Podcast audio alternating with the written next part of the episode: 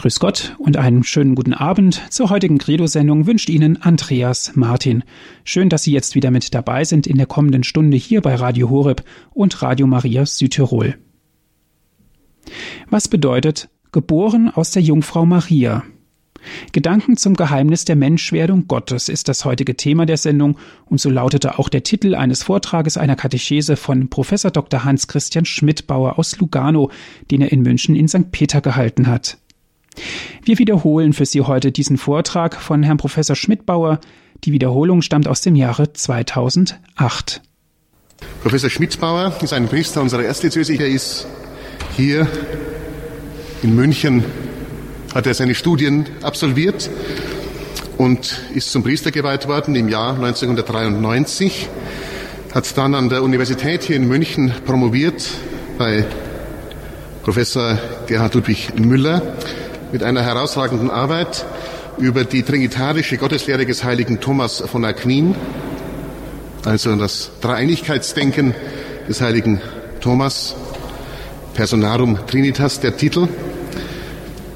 Dr. Schmidbauer hat sich dann habilitiert, auch wieder hier in München, mit einer Arbeit, einer umfangreichen über das Handeln Gottes in Welt und Geschichte, eine trinitarische Theologie der Vorsehung ist dann Privatdozent hier an der Universität München gewesen und hat dann einen Ruf bekommen nach Lugano, wo er seither als Professor für systematische Theologie, für Dogmatik tätig ist.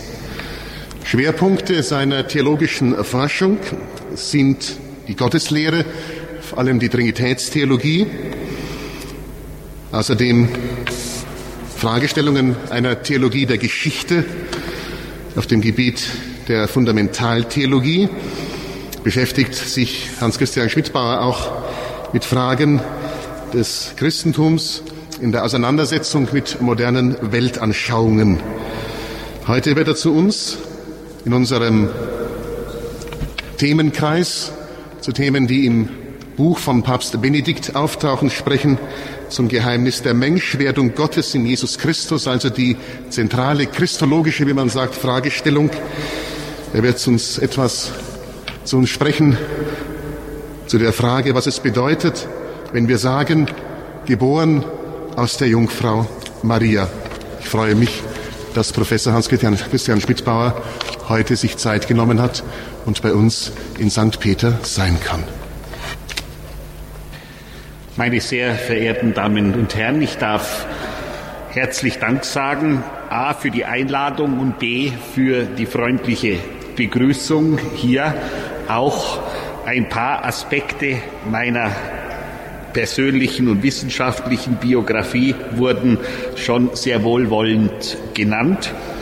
Ich möchte aber demnach diese Katechese nicht sehr viel Zeit umfasst und das Thema doch profunder ist, als viele glauben, möchte ich gleich mit dem Thema anfangen. Was bedeutet das, geboren aus der Jungfrau Maria? Liebe Schwestern und Brüder, schauen wir erst einmal in unseren religiösen Wortschatz, in die Gebete, die wir alle auswendig kennen. Wir beten jeden Sonntag das Credo.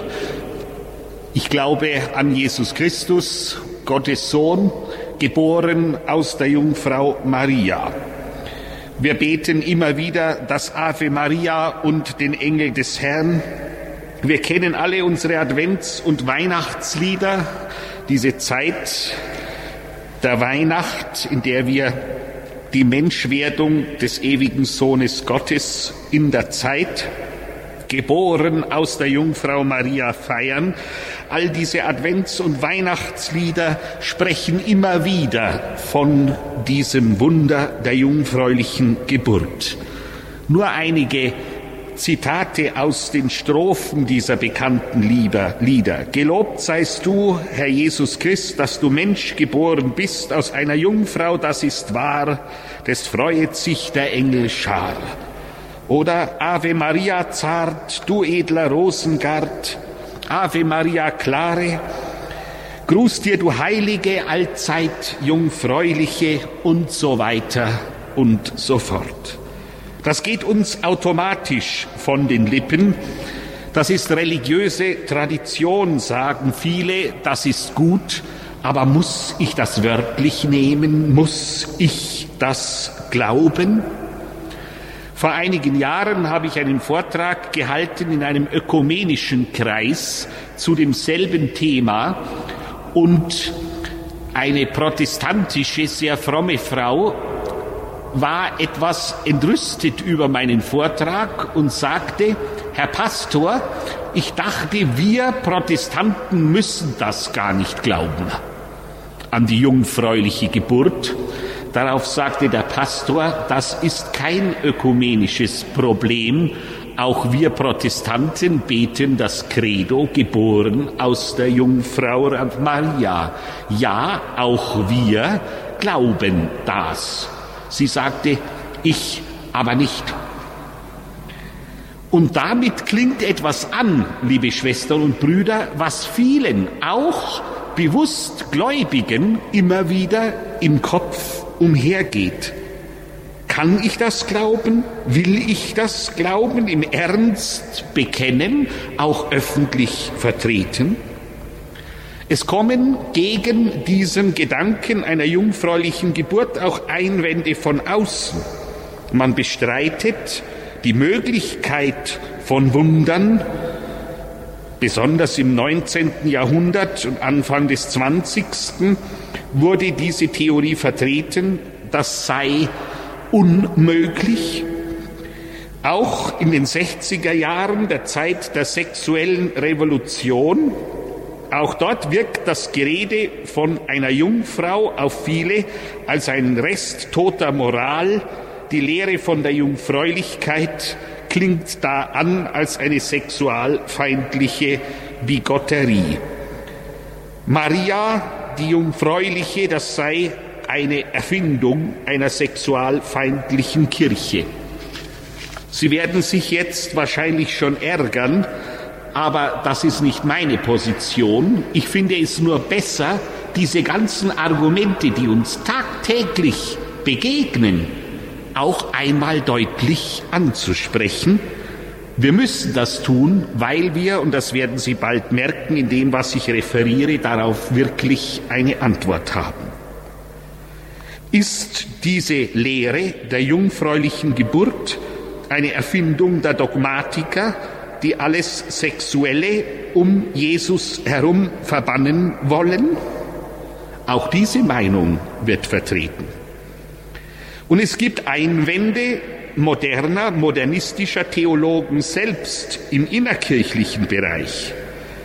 Exegeten und Dogmatiker äußerten Zweifel an der Historizität der sogenannten Kindheitsgeschichten des Lukas- und Matthäusevangeliums, interpretierten dies als Legenden, die aus alttestamentlichen und außerchristlichen Vorbildern geformt worden seien. Man erinnerte an den altägyptischen Osiris-Kult, an griechische Götter und Heldensagen, in denen ja auch immer von Halbgöttern geredet wird, oder hellenistischen Mysterienkulten, in dem Ähnliches vorkäme. Also hätte unser Satz, wir glauben an die Menschwerdung Gottes, geboren von der Jungfrau Maria, das hätte einen theologischen Sinn, es solle Christus nur als Sohn Gottes und Messias bekennen. So interpretierte es zum Beispiel der bekannte Schweizer Theologe Hans Küng, den viele kennen. Das Ganze solle nichts sagen über Maria, sondern allein über Jesus. Sie tut es aber, die Bibel, auf die Weise der Legende, in der man unterscheiden müsse zwischen Darstellungsform und Inhalt. Man interpretierte eine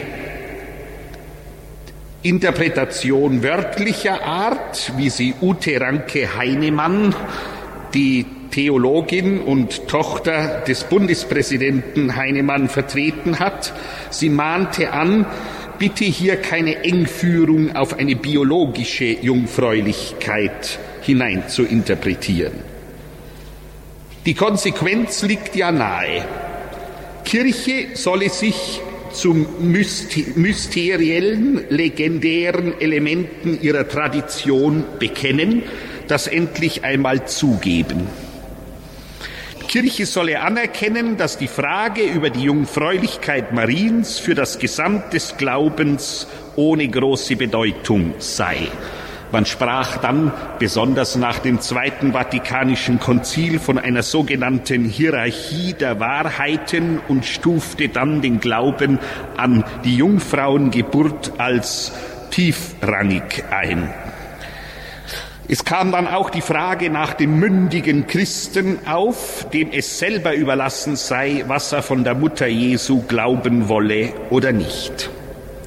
Das alles sind Erwägungen, die heute jeder mehr oder minder kennt und die er sich vielleicht bereits selbst gestellt hat.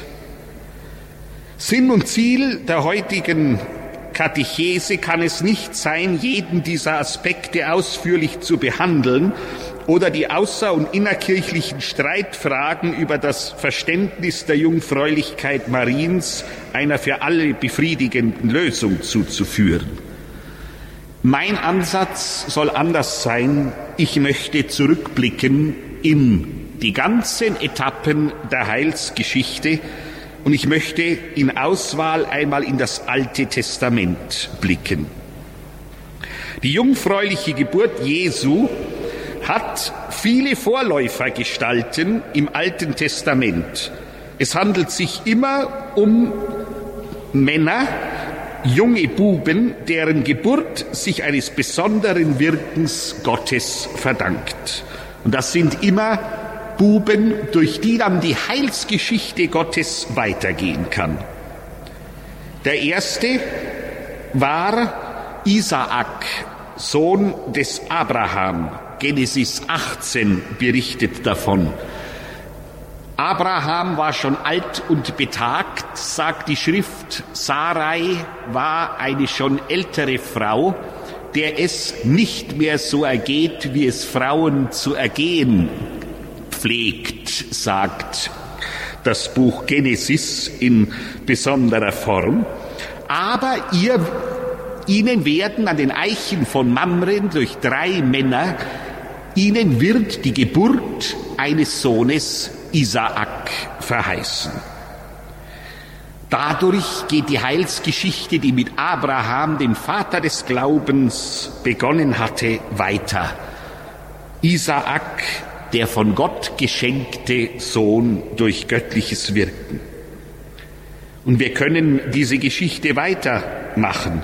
Simson ist auch ein solcher, der von einer Frau geboren wird, die im Buche der Richter, Kapitel 13, darüber klagt, dass ihr die Gnade der Mutterschaft verweigert worden sei. Dasselbe gilt für Samuel, durch den der Kult in Israel Wurzel genommen hat. Der Vater Eli schläft im Tempel und ihm wird verheißen, dass ihm doch ein Sohn geschenkt wird. Aus diesen drei Vorläufergestalten, Isaak, Simson und Samuel, erkennen wir, Gott schenkt immer wieder Rettergestalten an sein Volk und die Geburt dieser Rettergestalten hat immer eines besonderen Eingreifens Gottes bedurft, der über das Menschen- und natürlich Mögliche hinausgeht. Die neuen Rettergestalten, durch die die Heilsgeschichte weitergeht, kann die Menschheit selbst nicht machen. Gott muss sie geben, Gott muss sie schenken. Die Menschheit kann sie nur von Gott selbst her empfangen. Gott macht immer wieder den neuen Anfang. Im siebten Jahrhundert vor Christus war Israel in einer schweren Zeit der Besatzung, das Land verödet, die Menschen in Klage und Sorge und da tritt der große Prophet auf, der die Ankunft des Messias verheißt. Wir kennen ihn alle aus den Alt testamentlichen Lesungen der Adventszeit, es ist der Prophet Jesaja. Jesaja, der Prophet des Messias, des Erlöserkönigs schlechthin. In seinen Verheißungen klingt schon die Ankunft eines Königs, der an der Sohn Gottes sei. Das erinnert an Salomo, der von sich selbst auch gesagt hat, er sei der Sohn Gottes, aber das bezog sich auf die Anwesenheit des Heiligen Geistes, indem er lehrte und sprach. Salomo schreibt im Psalm 2, auch im Psalm 110, Mein Sohn bist du, heute habe ich dich gezeugt. Jesaja spricht dann auch von einem neuen König schlechthin und macht in Kapitel 7 und Kapitel 9 große Verheißungen der Geburt eines Königs, der Geschenk Gottes an sein Volk sein wird. Hier wird verheißen die Ankunft eines Kindes von einer Frau. Der hebräische Begriff für Frau ist hier aber Alma. Alma ist in hebräischer Sprache die unverheiratete Frau, die auch nach jüdischem Verständnis natürlich eine Jungfrau sein muss. In diesen Verheißungen des Jesaja wird der Vater oder ein Vater nicht genannt. Im Gegenteil, dieser ankommende Messias trägt den Hoheitstitel Starker Gott, Emmanuel. Und Jesaja betont die Alleinaktivität Gottes. Erlösung ist Geschenk Gottes und so auch zu höchst der Erlöser, den Gott seinem Volk schenkt. Es ist ein alleiniges Wirken Gottes. Die Welt kann den Erlöser nicht hervorbringen, sie kann ihn nur empfangen. Auch das Buch Micha, Kapitel 5, 2, spricht von einer Gebärerin, die gebiert durch Gottes Kraft und Stärke.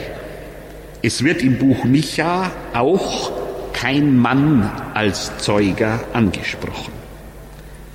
Als Fazit können wir sagen, das Alte Testament zeichnet viele Vorgestalten aus, in der die Alleinaktivität Gottes in ihrem Auftreten immer mehr überhöht wird, bis hin zur Verleihung des Königstitels. Der Messias erhält die Würde des Gottessohnes nicht erst bei der Thronbesteigung, schon am Anfang seines Lebens, eben weil der Geist und die Kraft Gottes diesen Anfang und auch die Ankunft des Erlösers selbst bewirkt haben. Das Alte Testament setzt also im steigenden Maße die Alleinursächlichkeit Gottes in Bezug auf den Messias und sein Entstehen in den Vordergrund. Und das setzt sich in den Zeugnissen des Neuen Testamentes fort. Die ersten und ältesten Texte des Neuen Testamentes sind die Paulusbriefe. Im vierten Kapitel des Briefes des Apostels Paulus an die Galater spricht er, in den Versen 4 bis 6, spricht der Apostel von Jesus, der geboren sei aus einer Frau. Und Paulus betont dabei Gott als den Vater Jesu. Die Bruderschaft mit Jesus, die wir alle aufgrund der Taufe empfangen haben, ist also Eintritt in das Sohnschaftsverhältnis Jesu zu seinem Vater im Himmel. Gott allein ist die Ursache für Jesus und für sein Kommen in die Welt. Denn Paulus betont, als die Zeit erfüllt war, sandte Gott seinen Sohn. Der Evangelist Markus, der erste der vier Evangelisten, zeitlich betrachtet, spricht immer schon von Gott als dem Vater und von Jesus als dem Sohn. Der Evangelist Markus kennt keine Kindheitserzählung in Jesu, beginnt mit dem öffentlichen Auftreten des erwachsenen Jesus als Messias des Volkes Israel, aber in Markus 6, Vers 3 betont der Evangelist aufgrund der Frage des, ähm, der Nazaretaner, der Bevölkerung von Nazareth, ob Jesus nicht der Sohn der Maria sei. Das ist ein wichtiger Punkt. Markus lässt die Nazaretaner fragen, ist dieser Jesus nicht der Sohn der Maria?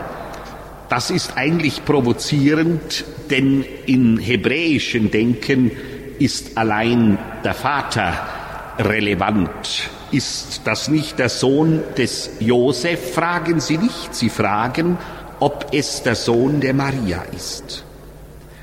Der Evangelist Matthäus stellt einen stellt in seinem großen Stammbaum in Matthäus 1, Vers 1 bis 16 eine große Entwicklungsgeschichte der ganzen Heilsgeschichte dar, die mit Abraham beginnt und über David bis zu Josef geht.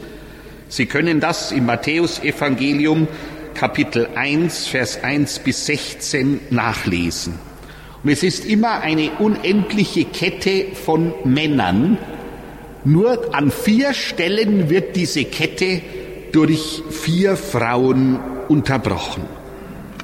Vier Frauen erwähnt Matthäus. Tamar, Rahab, Ruth und Bathseba. Erstaunlich, denn es sind alles vier heidnische Frauen gewesen, deren Verbindungen mit ihren Männern, man kann sagen, nach dem Gebot der Torah nicht ganz erlaubt war. Aber durch diese vier Frauen eröffnete sich immer wieder in der Heilsgeschichte ein neuer Weg für das Volk Israel. Es ist interessant, dass am Ende dieser langen Skala von Erzeugern und Zeugern, die die ganze Heilsgeschichte von Abraham bis Josef hin verfolgen, Josef nicht mehr als Erzeuger von Jesus genannt wird. Es heißt nur, von ihr, der Maria, wurde Jesus geboren. Und das soll sagen, Josef zeugte Jesus nicht. Er wurde von Gott in die Welt gesandt, von Maria empfangen und geboren. Und in Vers 20 schließt der Evangelist, das in ihr gezeugte ist vom Heiligen Geist. Matthäus ist eher an der männlichen Seite interessiert, denn Sohnschaft ist im jüdischen Verständnis etwas Rechtliches. Matthäus orientiert sich an der alttestamentlichen Vorgabe und setzt um, was dort an Grundlage gelegt ist. Jesus ist von Anfang an der Sohn Gottes. Er wurde nach der Geburt durch Maria dann nur der adoptierte Sohn des Josef und damit ein Teil der Heilsgeschichte, die von Abraham über alle Davididen bis Josef weitergeht. Das ist ein ganz wichtiger Punkt, so dass wir auch im Matthäusevangelium die eindeutige Verteidigung der jungfräulichen Geburt des Messias erkennen können.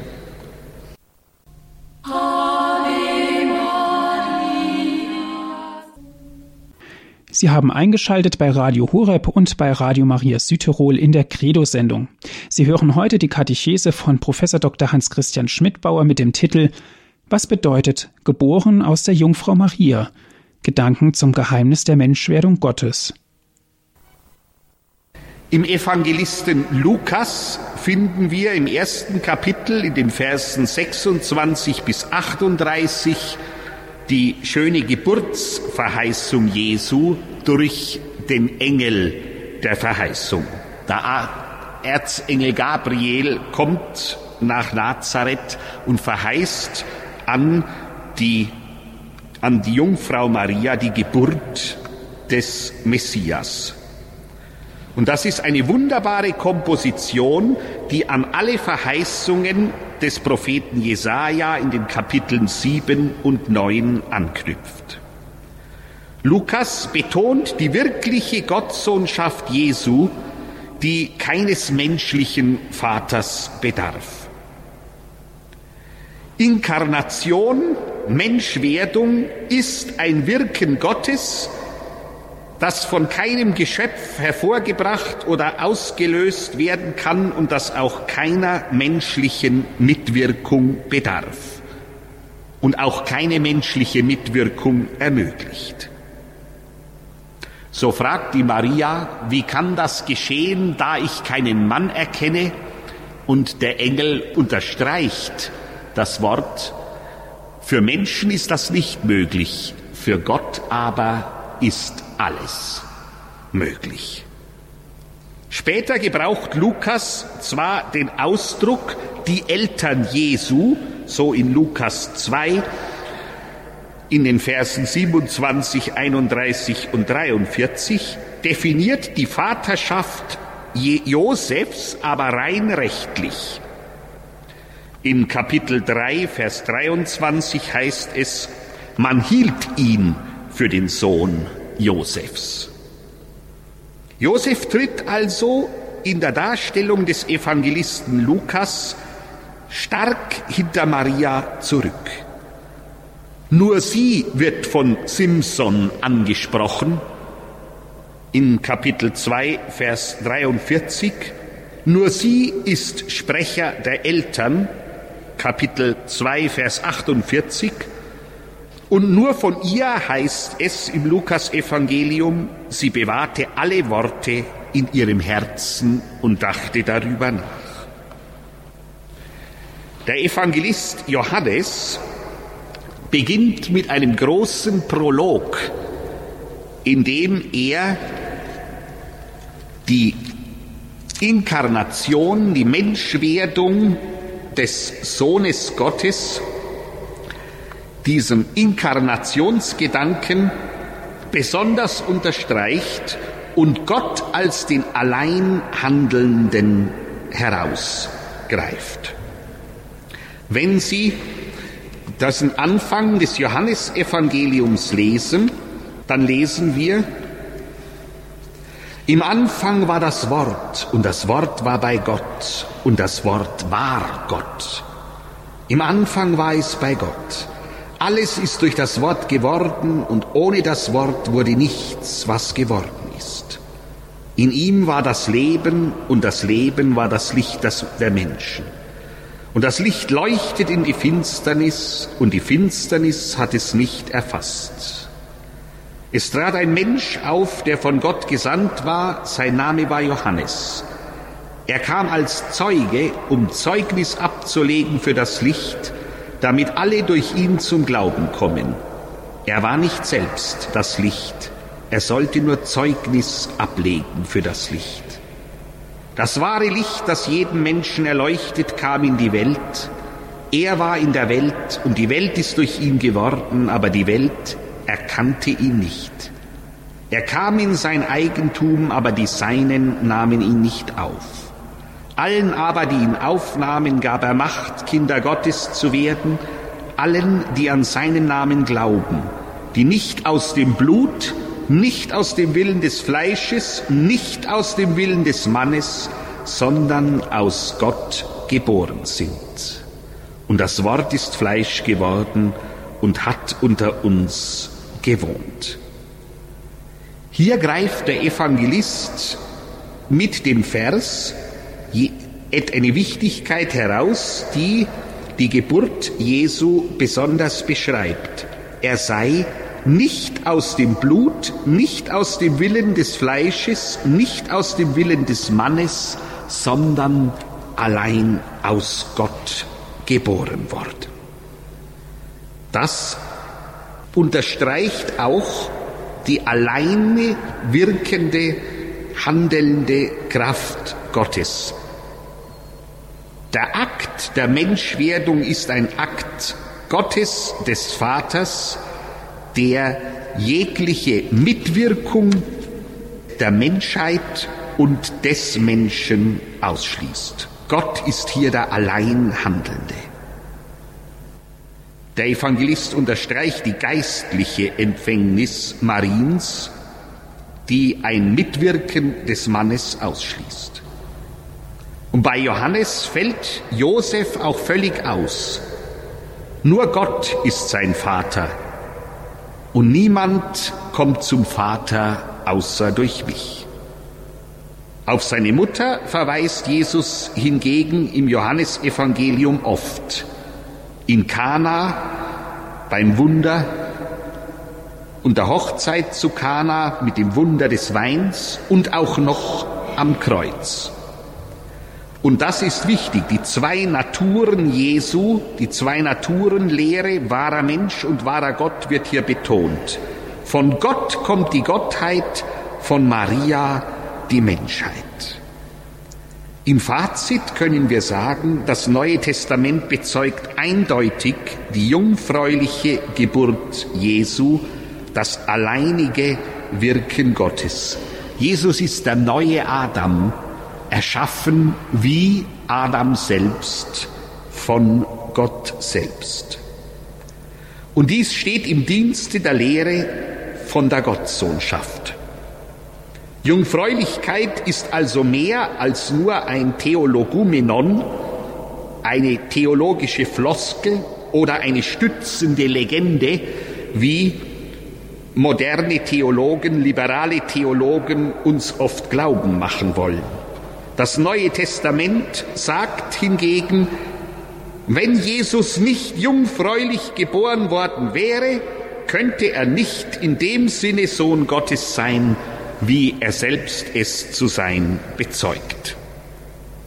Das ist eine ganz wichtige Einsicht, die im Zentrum meiner heutigen Katechese steht.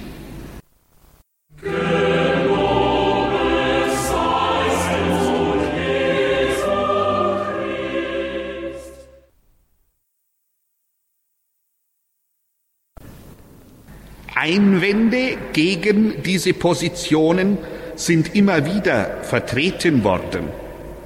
Man stellt die Historizität der Kindheitsgeschichten des Matthäus- und Lukas-Evangeliums in Frage. Man muss aber gegen diese Theorien sagen, Exegeten können das Legendäre dieser Kindheitsgeschichten zwar behaupten, aber doch nie beweisen. Auch ein Rückbezug auf Vorbilder im Alten Testament sind auch noch kein Beweis dafür, dass diese Kindheitsgeschichten dem Legendären zuzuordnen seien. Es ist sehr wichtig, diese Aspekte in Augenschein zu nehmen. Natürlich beziehen sich die im Lukas- und Matthäus-Evangelium getroffenen Aussagen auf sowohl außerchristliche Berichte und auch auf die ganzen alttestamentlichen Vorläufer der jeweils geschenkten Kinder, durch die die Heilsgeschichte weitergeht. Matthäus und Lukas haben sich der außerchristlichen Vorlagen zwar bedient und darauf die Kindheitsgeschichte Jesu konzipiert, Ziel ist aber dabei nur die Aussage, was Jesus für einen Christen ist und wie er zu verstehen sei. Liebe Schwestern und Brüder, ein Argument möchte ich noch besonders betonen. Alle biblischen Berichte, die zu diesem Thema in Bezug stehen, zeigen keine direkten Spuren außer jüdischer oder außerchristlicher Einflüsse. Ein wunderschönes Buch, was der Kardinal von Wien, Christoph Schönborn, verfasst hat, Das Geheimnis der Menschwerdung. In diesem Werk spricht Christoph Schönborn über die richtige Deutung der Kindheitsgeschichten Jesu. Und er sagt zu diesem Zweck, gerade was die Lehre von der Menschwerdung des Gottessohnes betrifft, hat die sorgfältige historische Untersuchung der Quellen immer deutlicher gezeigt, dass hier kaum mit dem Einfluss eines vagen Mythos oder hellenistischer Mysterienkulte gerechnet werden kann, sondern dass die Bild- und Begriffswelt des Inkarnationsglaubens der Urkirche vor allem der jüdisch-alttestamentlichen Glaubenswelt zuzuordnen ist.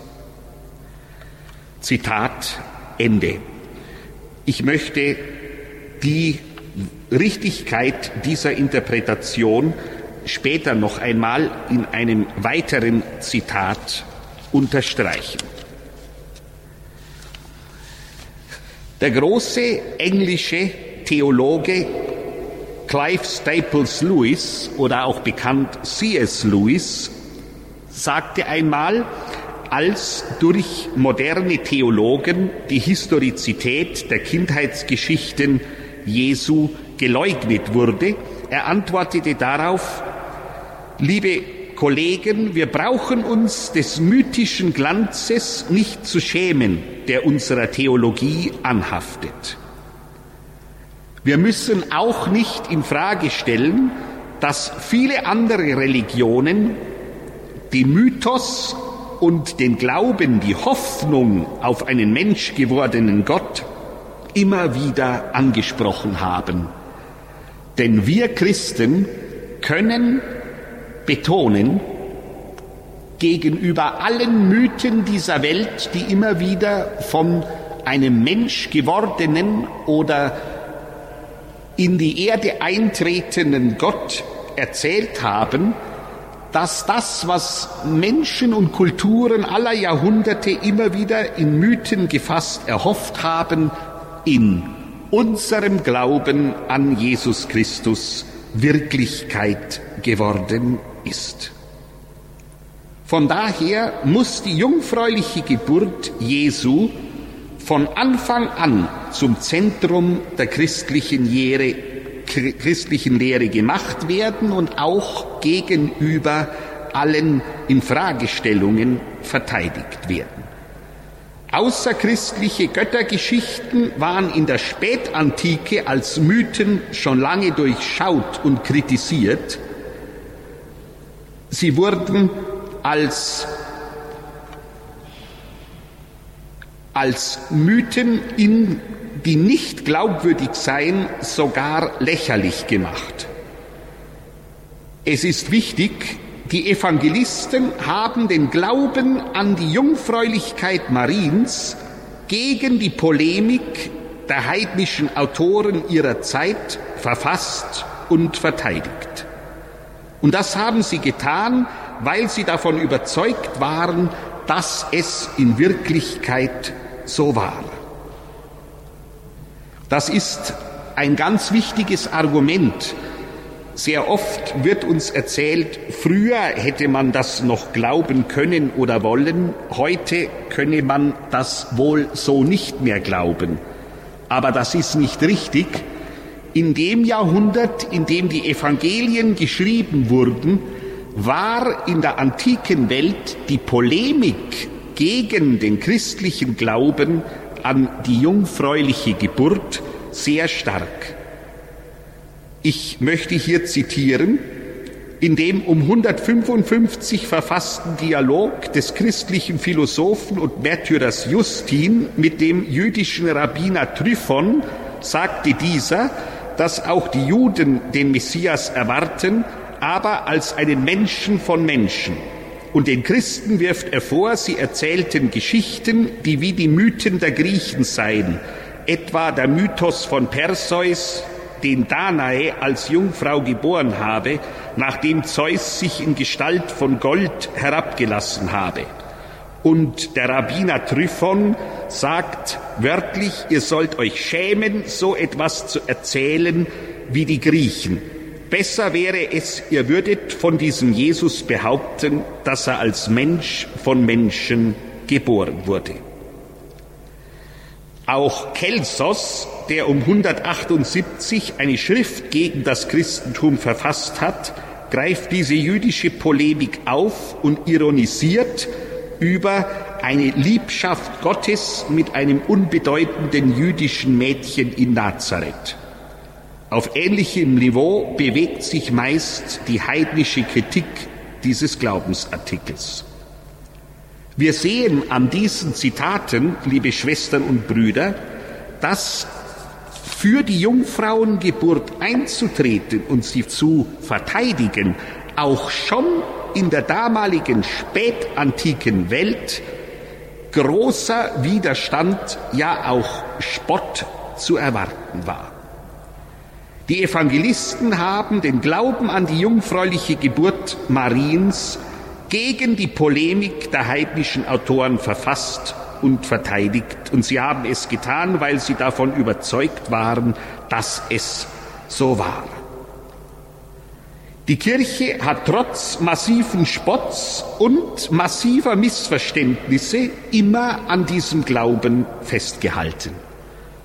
Jesus Christus kann nicht als der wahre Gottessohn begriffen werden, wenn der, die Gestalt Jesus von Nazareth als Erzeuger einen geschöpflichen Vater hätte.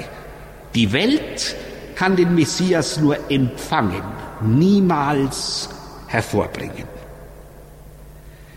Ich möchte schließen mit einem kleinen Ausblick. Ich möchte zusammenfassend, und ich hoffe, dass Sie das verstanden haben, ich möchte herausstellen, dass die Jungfräulichkeit Mariens und die jungfräuliche Geburt Jesu ein notwendiges Element einer christlichen oder einer Christologie des Christentums ausmacht. Die Behauptung, die biblischen Berichte dazu seien nur Konstrukte, ist hingegen abzulehnen. Das Pfingstereignis der Urgemeinde als Erfahrung die jungfräuliche Geburt zu verstehen schafft, das ist auch ein wichtiges Element.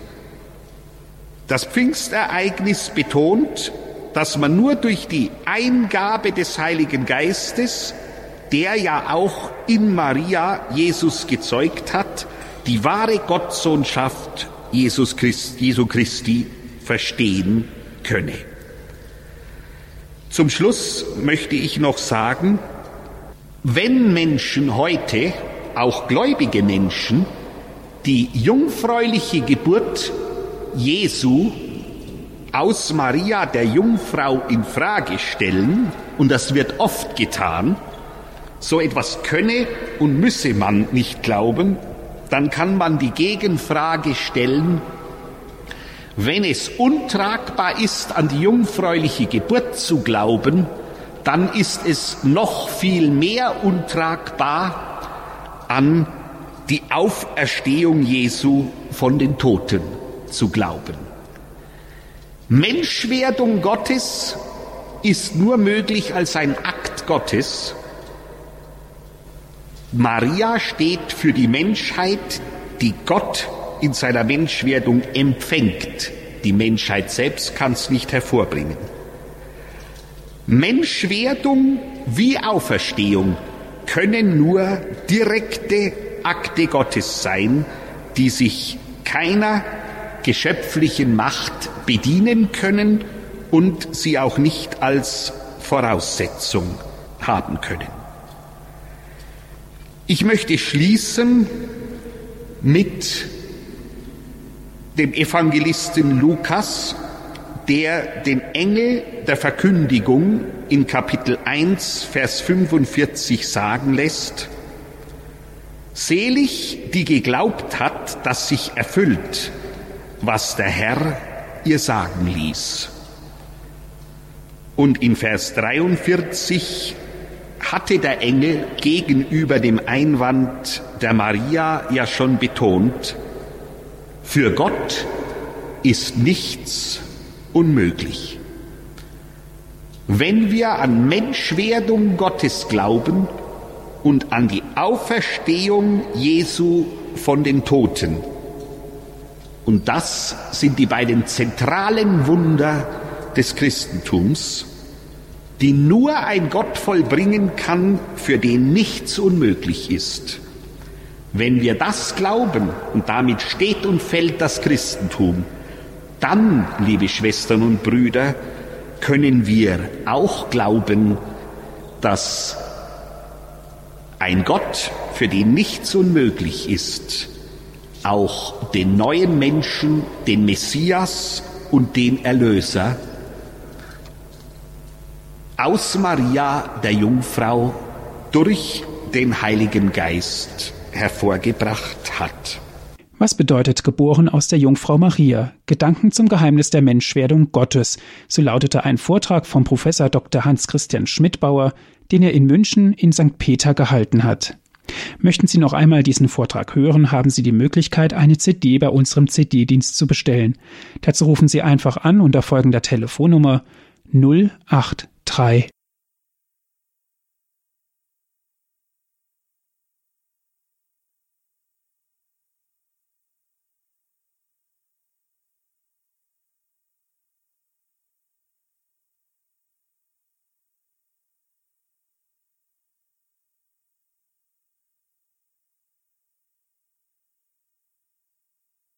geht es weiter mit der 8323 9675120. Gerne können Sie sich diese Sendung auch im Internet auf Ihrem Computer herunterladen. Das geht ganz einfach auf unserer Internetseite unter www.horeb.org. Noch einmal unsere Internetadresse, das ist www.horeb.org. Ihnen weiterhin viel Freude beim weiteren Programm hier bei Radio Horeb und bei Radio Maria. Alles Gute für Sie und Gottes reichen Segen wünscht Ihnen Ihr Andreas Martin.